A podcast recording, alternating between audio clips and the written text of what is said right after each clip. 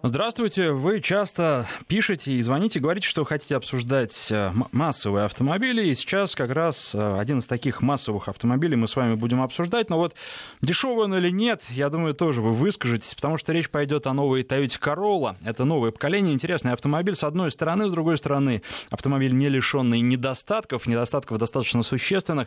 И главный недостаток, который прям бросается, прыгает в глаза, это цена. Потому что в максимальной комплектации, это великолепный автомобиль стоит 1 миллион 700 тысяч рублей. И, ну, понятно, что сразу возникает э, вопрос, слушайте, а зачем покупать Короллу, если за эти деньги можно купить, пусть и не в максимальной комплектации, но вполне в приемлемой комплектации уже Toyota Camry, то есть старшую модель. Вот сейчас, наверное, это с вами обсудим, плюс обсудим, естественно, конкурентов. Э, среди конкурентов можно, ну, если э, говорить о таких достаточно ярких автомобилях, то можно назвать такие машины, как Citroёn C4. Непопулярную, кстати, у нас нас, это тоже нужно подчеркнуть.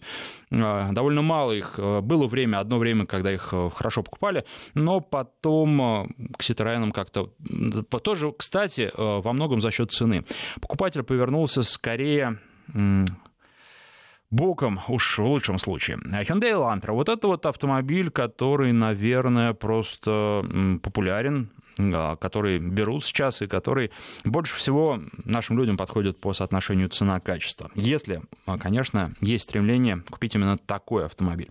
Ну и, например, Mazda 3, а, такую машину можно назвать в качестве конкурента, тоже вполне себе, ну, а, Volkswagen тоже не забываем, Jetta, да, или можно брать э, родственника или родственницу Шкоду, потому что Октавия тоже очень интересный автомобиль, популярный автомобиль, лифтбэк, э, что очень хорошо. И надо сказать, что вот, ну, если начинать рассказывать про Короллу, то у нее очень большой багажник, это здорово, но понятно, что у Шкоды будет еще лучше, еще удобнее, потому что это лифтбэк. Итак, давайте с вами говорить, причем я вас призываю сразу не медлить звонить. Владельцев Королл нынешнего поколения, предыдущих поколений, э, чем вам ваш автомобиль нравится, чем не нравится, э, будем, наверное, отдельно еще говорить по поводу вариатора на этом автомобиле, как он вам и как он вам служит, это самое главное. Вот, э, и, естественно, владельцев конкурентов тоже, причем, ну, понятно, что конкурентов в этом классе много, я не всех перечислил, поэтому вы можете их добавлять. А, наши координаты. Телефон в студии 232-1559, 232-1559, код Москвы 495. Еще раз, 232-1559, 495, звоните владельцы Корол и конкурентов этого автомобиля.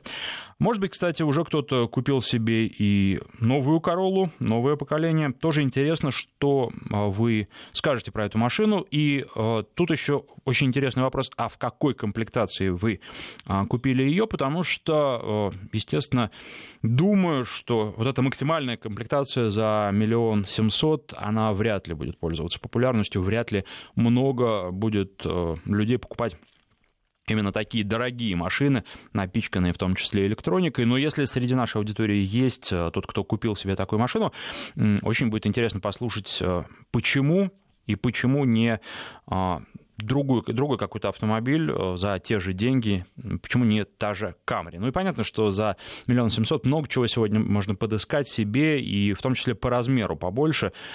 А, поэтому здесь э, спектр для конкурентов. Вот когда, опять же, будете звонить с конкурентами, тоже высказывайтесь и а, предлагайте свои варианты, которые сопоставимы по цене. Ну и, естественно, пишите. Пишите нам э, на смс-портал 5533 в начале сообщения слова «Вести», 5533 в начале сообщения слова «Вести» и э, для WhatsApp, Viber телефонный номер плюс 7 903 170 63 63 плюс 7 903 170 63 63 тоже по поводу эксплуатации, по поводу вариатора, да вообще по поводу всего. А, интересно вам или нет, чем вам а, понравилась а, эта машина, чем, почему, чем она вас зацепила. Давайте еще хотел сказать, поскольку Mazda вспомнил трешку здесь в качестве конкурента. Сегодня приехал на Mazda CX-9, большой кроссовер, который э, пережил обновления, которых я не так много встречаю в Москве, хотя машина мне очень нравится, и, на мой взгляд, по цене, по сравнению с тем, что еще есть у нас на рынке, этот автомобиль очень неплохой, то есть это такой большой семейный кроссовер, э, при этом в котором если забыть про его размеры, очень мило ездить и одному, и он потому что он динамичный, потому что те, кто любит а, динамичную езду, вот эта машина им понравится, двигателя хватает. И машина практически не изменилась внешне, то есть там, ну не практически, она вообще не изменилась внешне.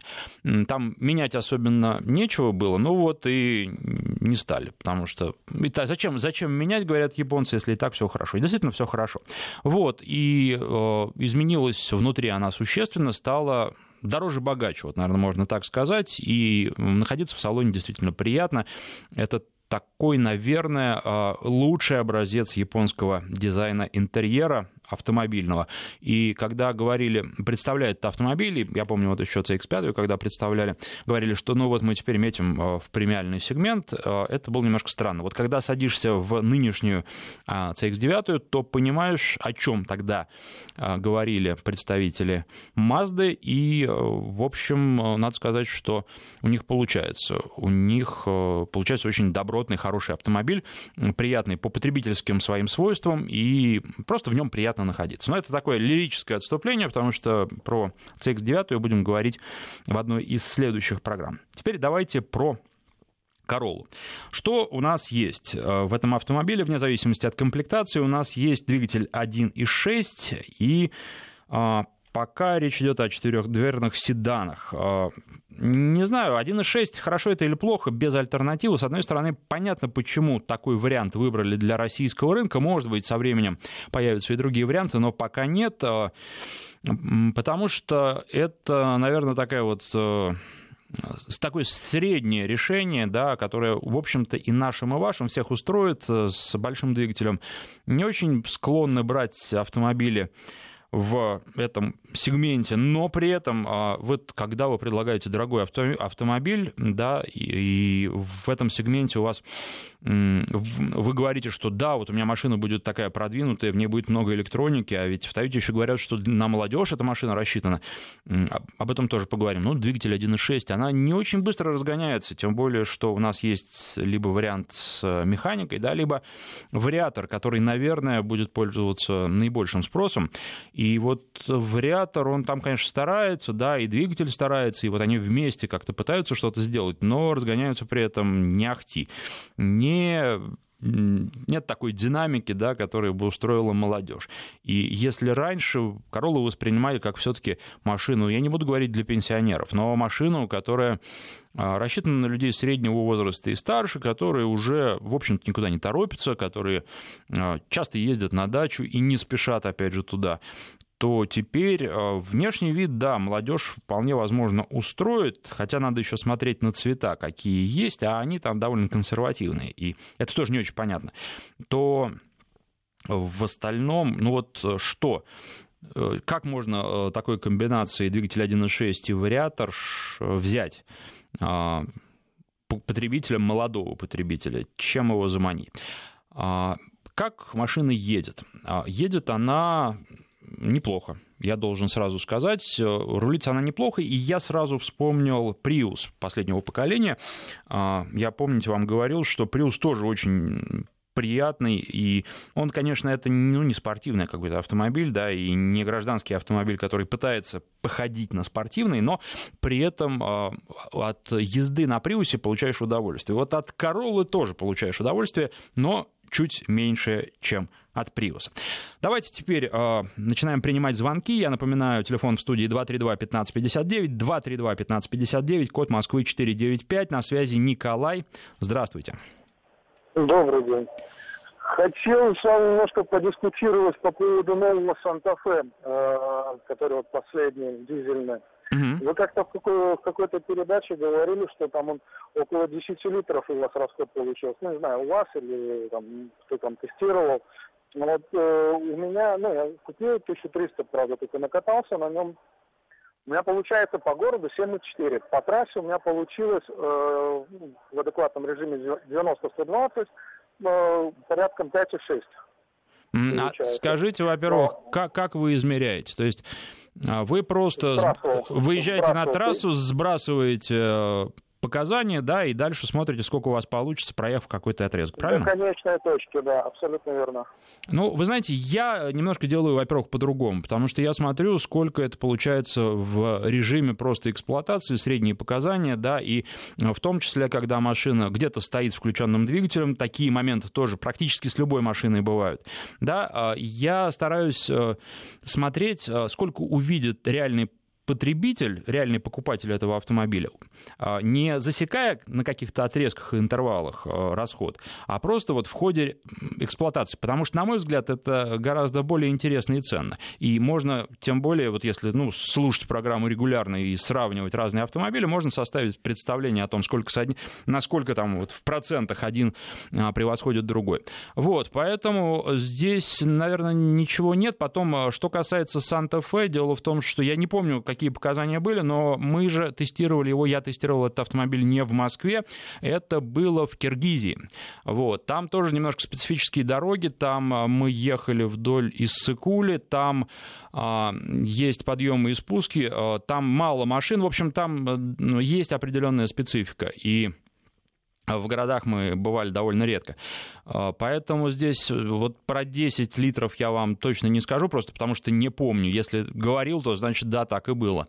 А, вот. А что касается, ну, это, это нормальный расход для такой большой машины. Если у вас получается меньше, тут же много зависит еще очень от стиля вождения. И, а, ну, если вот вы водите экономно, экономично, а, то экологично, можно еще сказать, э, то, значит, так и есть. И разброс может быть действительно в том числе и вот там э, в 3 литра, это вполне нормально, потому что ну, я-то как раз э, на топливе никогда не экономлю, тоже я это подчеркиваю. Такое тоже возможно, и вы просто можете, вот поскольку вы это проверили, теперь в любой программе, когда я называю, сколько у меня получается расход, вы можете э, делать поправку на ваш стиль вождения, и вам будет примерно понятно, сколько в ваших условиях этот автомобиль будет расходовать. Вот э, примерно так.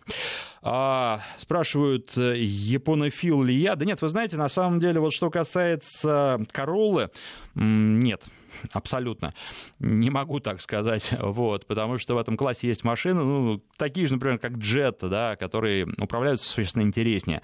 И поэтому вот э, это, это для меня очень важный фактор, и этот фактор я учитываю, и здесь я не могу э, себя назвать э, японофилом, хотя есть японские машины, которые мне нравятся. Вот совсем недавно перед эфиром с коллегами обсуждали а, Toyota Prado, Land Cruiser Prado, и это хороший автомобиль, у него есть, опять же, определенные недостатки, а, там динамики нет, но она и не предполагается, потому что машина совершенно для другого. Вот, но автомобиль ну, очень достойный, на нем приятно ездить, особенно по грязи, особенно по снегу, вот в таких тяжелых условиях, когда другие машины пасуют, э, правда, будет все равно. Так, обвиняют наши слушатели японцев в отсутствии фантазии, поэтому они ничего и не меняют. Э, вот так пишут. Нет, ну, во-первых, меняют, во-вторых, фантазии есть, но то, что японцы, в частности, и азиаты вообще очень консервативны, это, да, действительно, и здесь э, об этом тоже можно сказать. Э, это все вполне такой известный факт. 232-1559, на связи Дмитрий, здравствуйте. Здравствуйте. Я вот как раз отношусь, наверное, к японофилам. Ага. Так, а почему? Я могу аргументировать очень просто. Дело в том, что э, я, прежде чем, вот три года назад я выбирал, э, какую машину купить. Именно городского класса седан. Вот эти Прада, там это все, конечно, более высокий класс. Но седаны, вот как раз я выбирал уже, сузил спектр выбора между Короллой и Ниссаном. И все-таки выбрал Nissan. Почему? Потому что для нас, провинциальных вот э, людей, живущих в обычной России, вот там 150-200 тысяч, это уже имеет э, как бы значение. Это очень важное Но... замечание. А простите, откуда вы звоните? Я из Волгограда. Угу. Из Волгограда. Вот, но по поводу японских машин вообще, и в частности Toyota, э, во-первых, они там пересекаются во многом, они же передают друг другу технологии, а во-вторых, японская именно мировоззрение, оно стремится к совершенству. У них там кружки качества, они зарплату получают только для того, чтобы э, если ты два изобретения в месяц не сделал, ты зарплату не получишь, понимаете? Вот, вот, вот, то есть там борьба за качество каждую минуту идет. И вот за эти годы, пока я езжу, у меня ничего, понимаете, не сломалось. Ничего, кроме лампочки, которая перегорела. Поэтому вот, э, вот, вот два аргумента. Это высокое качество и, конечно, цена. И третий момент, это э, вот Nissan Tiida, это машина нового поколения, не посадка выше, чем у Королы. Угу.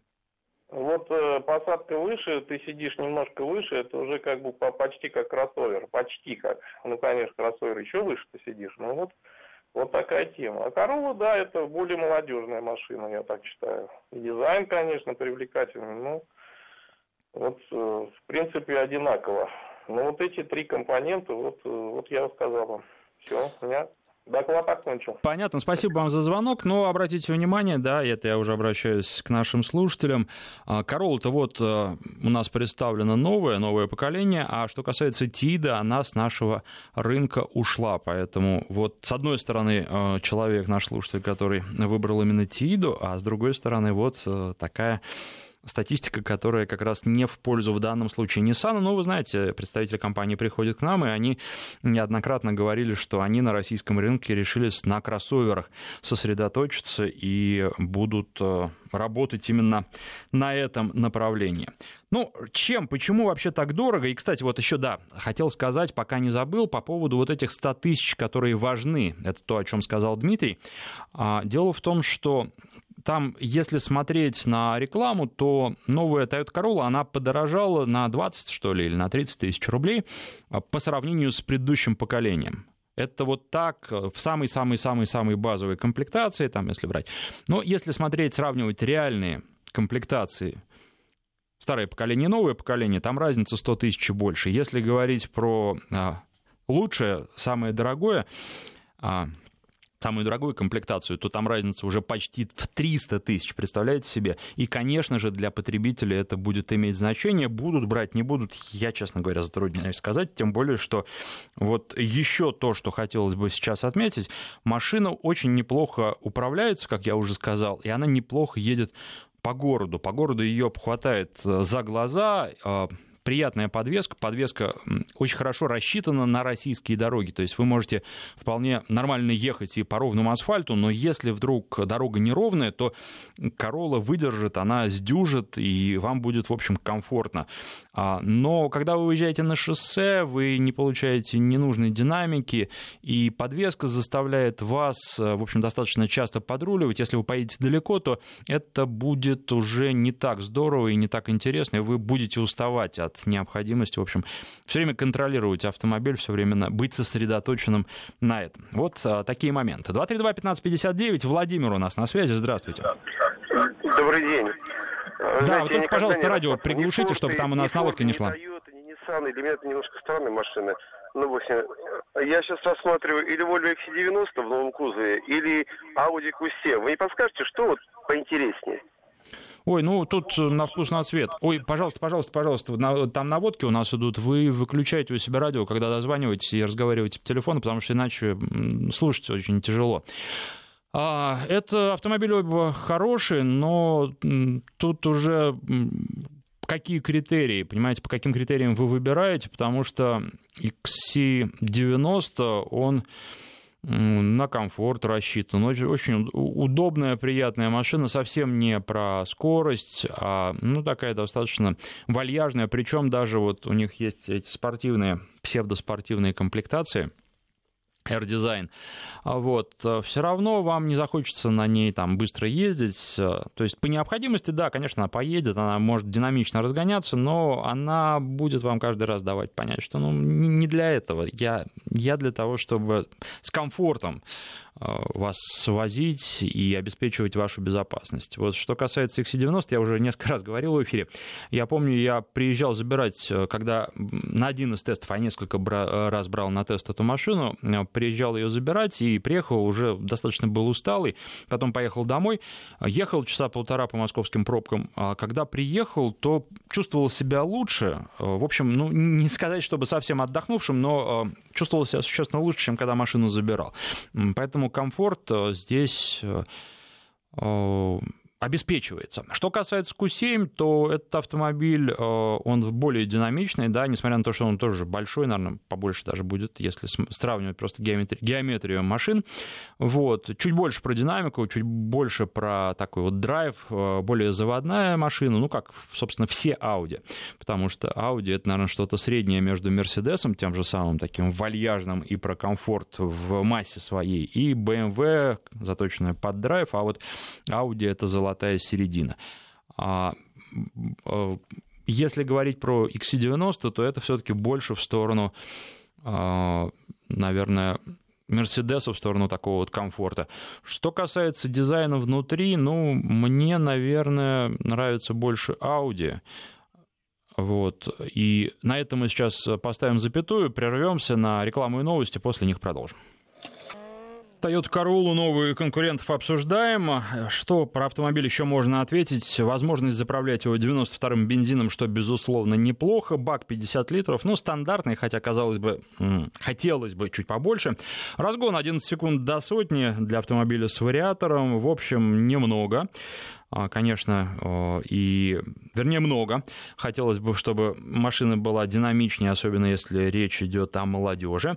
Багажник, спрашивали тут, сколько багажник э, в литрах, 470, это очень прилично. Ну и дорожный просвет, э, тоже такой очень важный для нас показатель, это 15 сантиметров, то есть для седанов вполне нормально, но надо обращать внимание на свес, они большие, и особенно это касается переднего бампера, там просто висит много, поэтому, конечно, геометрическая проходимость у этого автомобиля а, будет не ахти какая, и а, еще стоит отметить из функций уже, которые про комфорт, а, ведь вот это самая дорогая комплектация за миллион семьсот, а там нет подогрева лобового стекла. Об этом тоже нужно говорить, безусловно, у конкурентов и даже у автомобилей существенно дешевле, которые эта функция сейчас у многих есть. 232-1559, телефон в студии, у нас на связи Иван, здравствуйте. Да, здравствуйте, Александр. Я вот бы хотел э, поделиться Э, о не новой короле, а, а старой, я бы даже сказал. Вот у меня старая корола. Я никогда не был тоже японофилом до mm-hmm. этого. Скорее, немецкие машины предпочитал Audi Volkswagen. Но хочу вот просто составить такой отзыв, что машина совершенно, конечно, по надежности, но я не думал, что это настолько надежный автомобиль. У нее очень большой пробег, но за все время эксплуатации не перегорела ни лампочки. То есть, вот, Иван, как говорят, работает как лифт. Я вас ну. прерву, вы тогда расскажите чуть побольше про свой автомобиль, какого года он прежде всего и когда Значит, он стал вашим? 2005 э, года. Угу. Вот. Мотор 1.6, э, автомат. Угу. Э, ну, комплектация там особо, конечно, такая, ну, скромная, вот.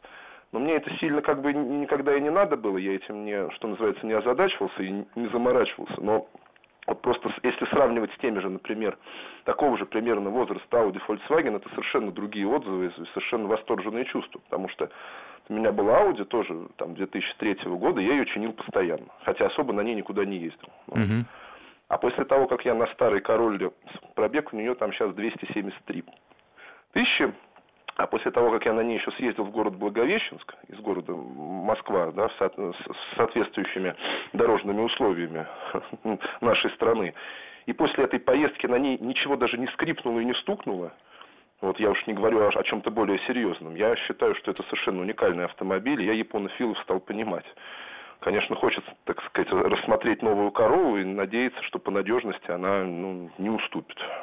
Хотя, конечно, цена, да, действительно не маленькая. Но вот я стал понимать японофилов и стал понимать вообще людей этой философии. Вот, поэксплуатировав именно старую, ну, все-таки старую, 2005 год, корову. Понятно, Иван, спасибо вам за звонок. Ну, что касается цены, если брать какие-то реальные варианты, вот я открыл объявление здесь э, в интернете, и э, первое, что попалось, это как раз двигатель 1.6, 122 лошадиные силы, об этом я, по-моему, еще не говорил. А, вариатор а, миллион двести пятьдесят. То есть вот ну, какая-то реальная цена, за которую этот автомобиль можно взять. Надо смотреть, что там внутри.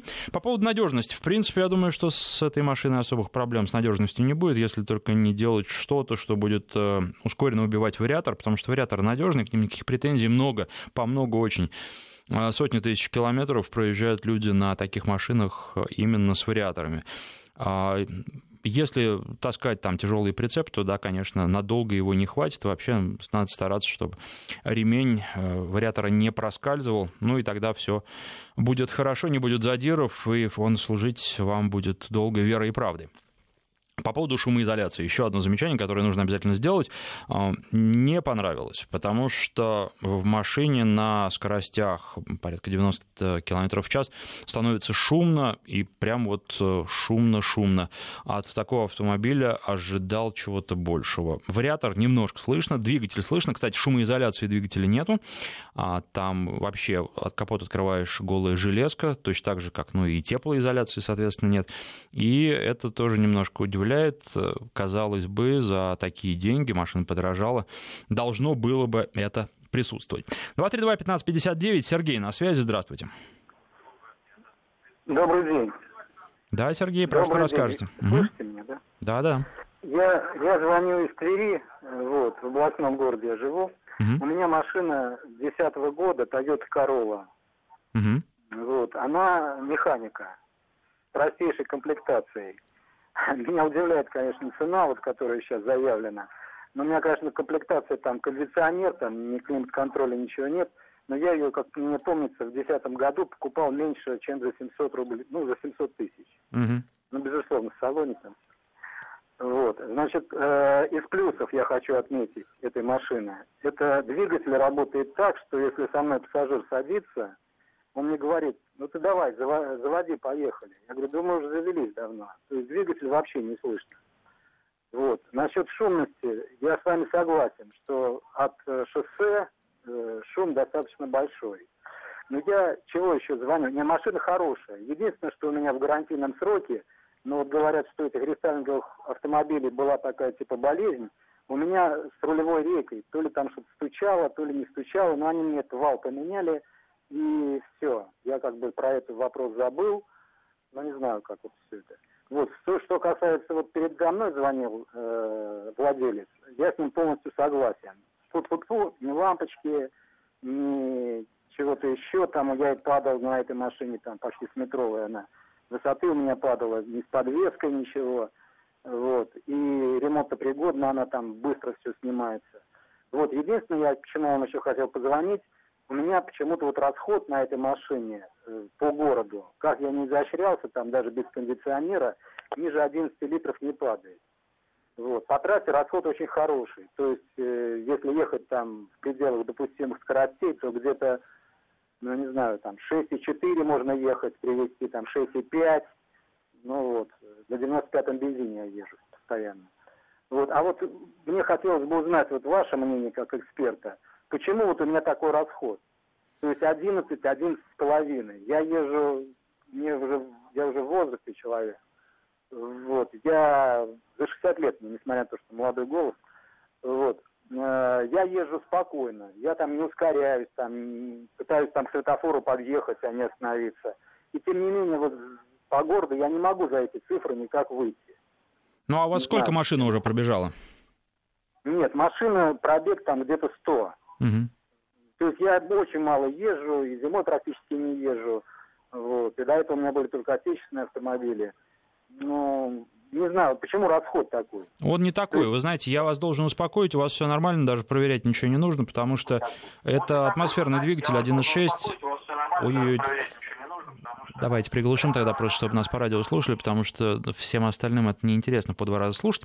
А, дело в том, что все нормально. А, это так, если взять новую машину, то расход будет ну, порядка по городу 10 литров на сотню. Я имею в виду новую Toyota Camry с Corolla с э, вот этим двигателем 1.6.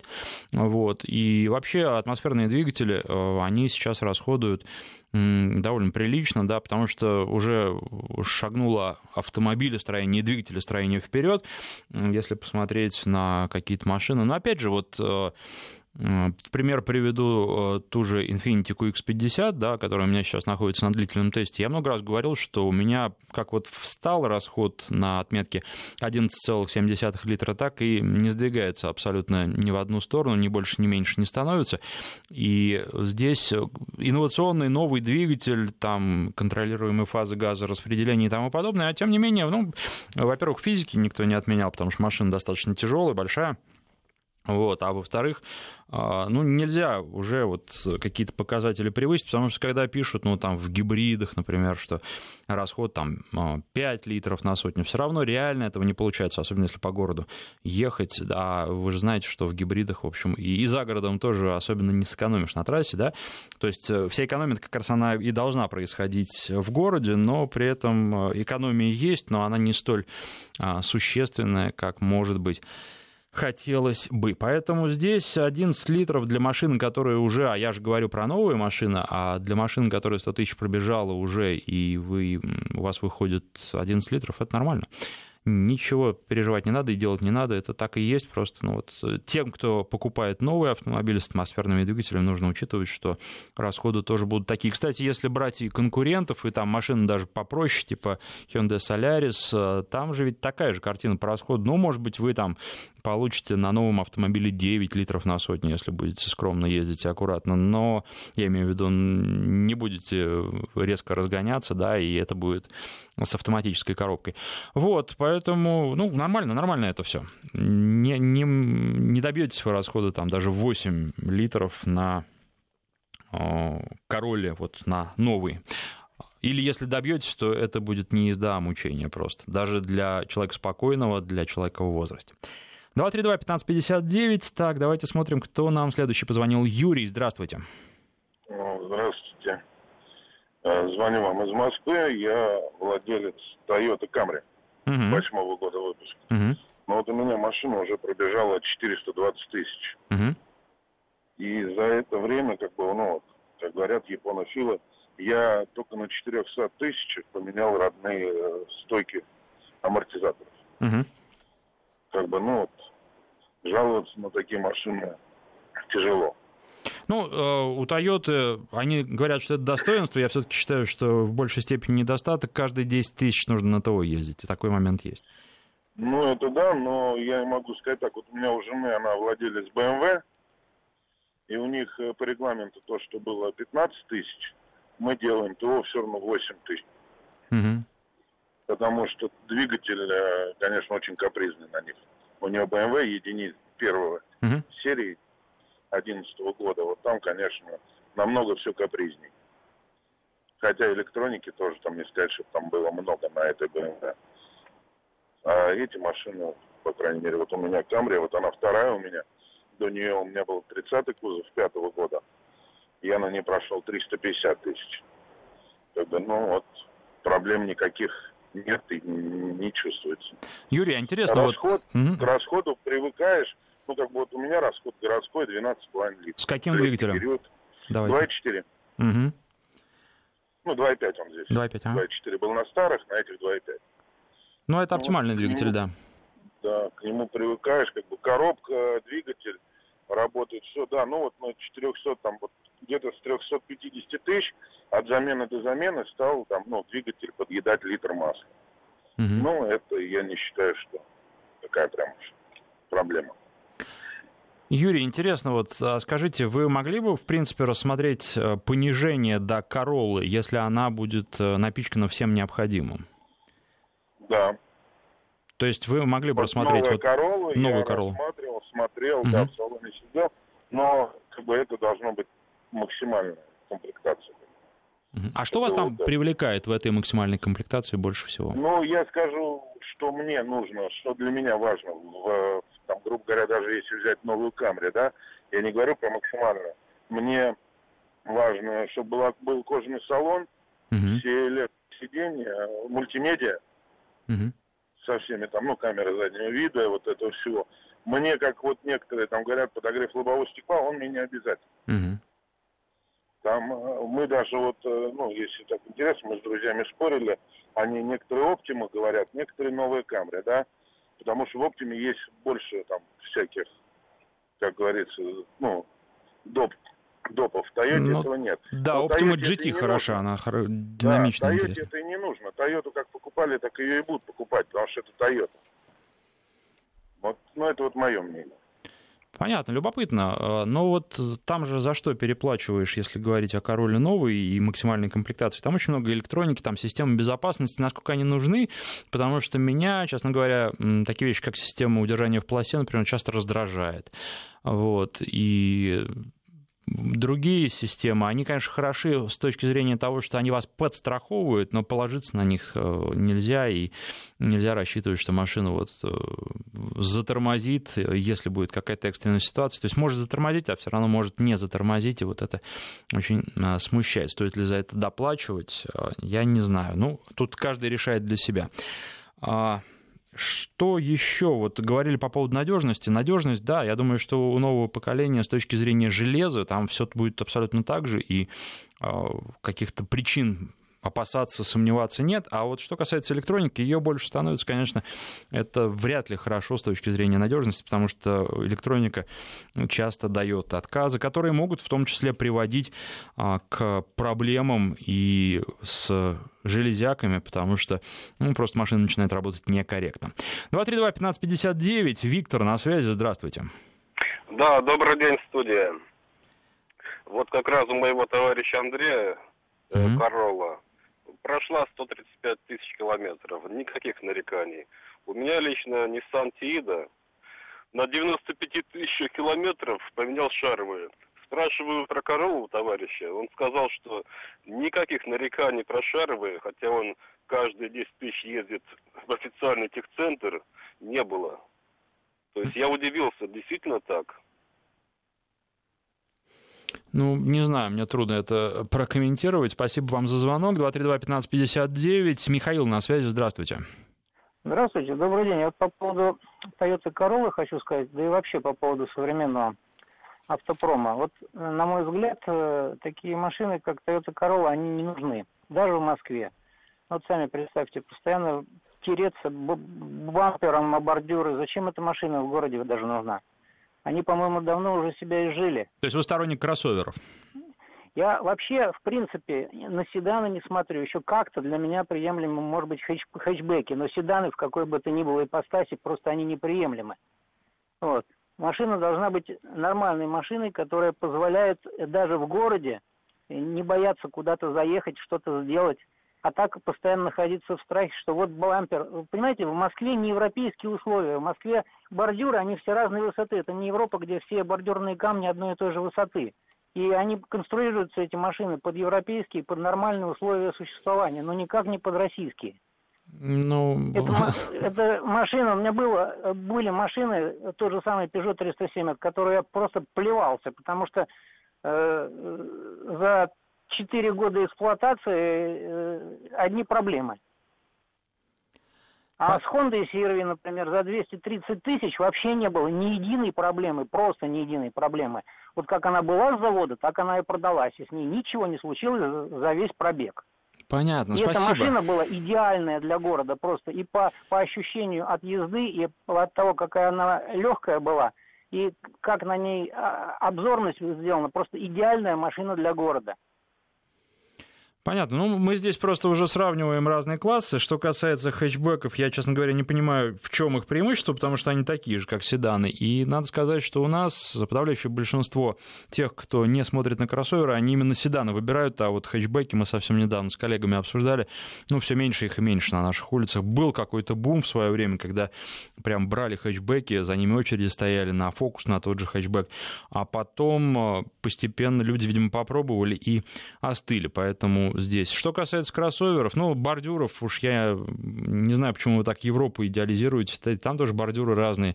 И, в общем, очень много там машин с бамперами битыми. Они друг в друга паркуются и в бордюры, и здесь, в общем, как-то в Европе все абсолютно так же, как в наших городах с точки зрения вот, организации и парковки, и уличного движения. Не, не надо думать, что там какой-то рай на земле для автомобилиста, и платных парковок там не меньше, а то и больше. Просто когда туда люди наши приезжают, они вот, ну, принимают это как данность, да, а так э, все там, все там примерно так же. И дороги там, если вот говорить, они не лучше уже, чем в России. Понятно, что есть места в России, где дороги по-прежнему еще в порядок не привели, но в общем и целом и в Европе тоже есть э, места, где дороги требуют и оставляют желать лучшего. А, вопрос по поводу коробки передач у нашего слушателя. Езжу на автомате, он пишет, э, постоянно за городом, по пути несколько шлагбаумов, приходится выходить, открывать, проезжать, потом закрывать. Какой оптимальный режим для коробки выбрать в данном случае? Стоит ли ставить N после того, ну, то есть на нейтраль после того, как поставил наручник, или оставлять э, в режиме драйв, чтобы не уменьшать ресурс переключения режимов. Ну, вы знаете, э, я вот не совсем понял, как я понимаю, не вы выходите из машины, да, а кто-то, ваш пассажир, выходит, открывает, закрывает шлагбаум, потому что если вы сами выходите в любом случае, вы должны в паркинг ставить. Ну и я думаю, что даже если пассажир выходит, все равно нужно ставить в паркинг и не мучиться. Ресурс вы таким образом не уменьшите. И просто там не, не надо ничего придумывать и пугаться, какие-то создавать себе проблемы, которые не существуют. Я думаю, что ваш автомат, даже если вы несколько шлагбаумов каждый день будете проезжать, будете останавливаться и ставить в паркинг э, в режим П, ничего с ним не случится. А зачем мне, жителю мегаполиса, нужны какие-то спортивные характеристики в динамике и рулежке? Зачем мне низкие седаны, а, чтобы сидеть на полу и напрягать своих пожилых пассажиров при посадке и высадке из этих динамичных недоразумений, пишет наш слушатель Сергей. Ну, вы знаете, Сергей, вот нашу программу слушает э, около миллиона человек э, каждый раз, каждый день, каждую субботу. Вы один из них, и вам не нужны динамичные характеристики. Другим слушателям нужны. Кому-то важна шумоизоляция, кому-то не важна. Поэтому мы все эти параметры и обсуждаем. А, не надо думать, что всем нужно совершенно то же, что вам. Люди разные, и у них разные запросы. 232-1559, Анатолий, на связи, здравствуйте. А, добрый день. А, я бы хотел напомнить о таком автомобиле Honda CR-V. О нем что-то давно не говорили. Вот особенно пятого поколения сейчас, вот, то, что последнее вышло. А я недавно купил небольшой опыт общения, а перед этим была Honda CR-V третьего поколения. Угу. Ну, мне очень она нравилась. Как вот вы? Что вы скажете? Ну, мне тоже нравится своеобразная машина. Там, прежде всего, обращаешь внимание на подвеску. Она хорошая, она, не сказать, что прям городская, там э, у машины довольно своеобразное поведение, неплохое, а просто это может либо понравиться, либо не понравиться. Вот вместе с такой да, достаточно плотной энергоемкой подвеской, то, как она рулится, это своеобразно, это отличается от конкурентов, от тот же Toyota, там, RAV4, и, э, ну, естественно, там, Volkswagen, Tiguan. Он, Tiguan хорош на вот именно хороших асфальтовых покрытиях, ровных, там он, да, там он дает фору э, конкурентам, а если дорога не очень, то тут э, серви в том числе будет существенно предпочтительнее. Там есть некоторые странности по комплектации, да, но тут уже каждый решает для себя, что ему важно, что нет. Салон на любителя немножко, он неплохой опять, но а, японцы вообще консервативны, как говорят, а здесь салон такой, наверное, чуть-чуть устаревший, особенно если сравнивать с европейскими машинами. И вообще тут у нас э, писали слушатели, что не могут э, быть японские машины, ну, как-то вот иконами стиля. Ну, да, не могут, с одной стороны, а с другой стороны, далеко не все, опять же, э, э, каждому свое, и потребители разные, и кому-то, кого-то это вообще не волнует. Вот тут а, советуют нашему слушателю, который говорит, что в Европе отличные бордюры, советуют съездить в Италию, попробовать там припарковаться рядом с бордюрами и сразу наш слушатель поймет, что и в Европе не все с этим в порядке. Ну и не только Италия, тут много разных вариантов. Ну что, наше время подходит к концу. Посмотрим на продажи Toyota Corolla нового поколения, потому что, с одной стороны, автомобиль интересный, вот, ну, предложили новые сочетания. Посмотрим, как их будут брать, посмотрим, в каких комплектациях будут брать, насколько они будут популярны. Вот э, для меня вообще было откровением, что наш слушатель сказал, что он готов э, с Камри пересесть на Королу. Но, значит, не ошибаются маркетологи Toyota. Спасибо всем, кто звонил, писал и слушал.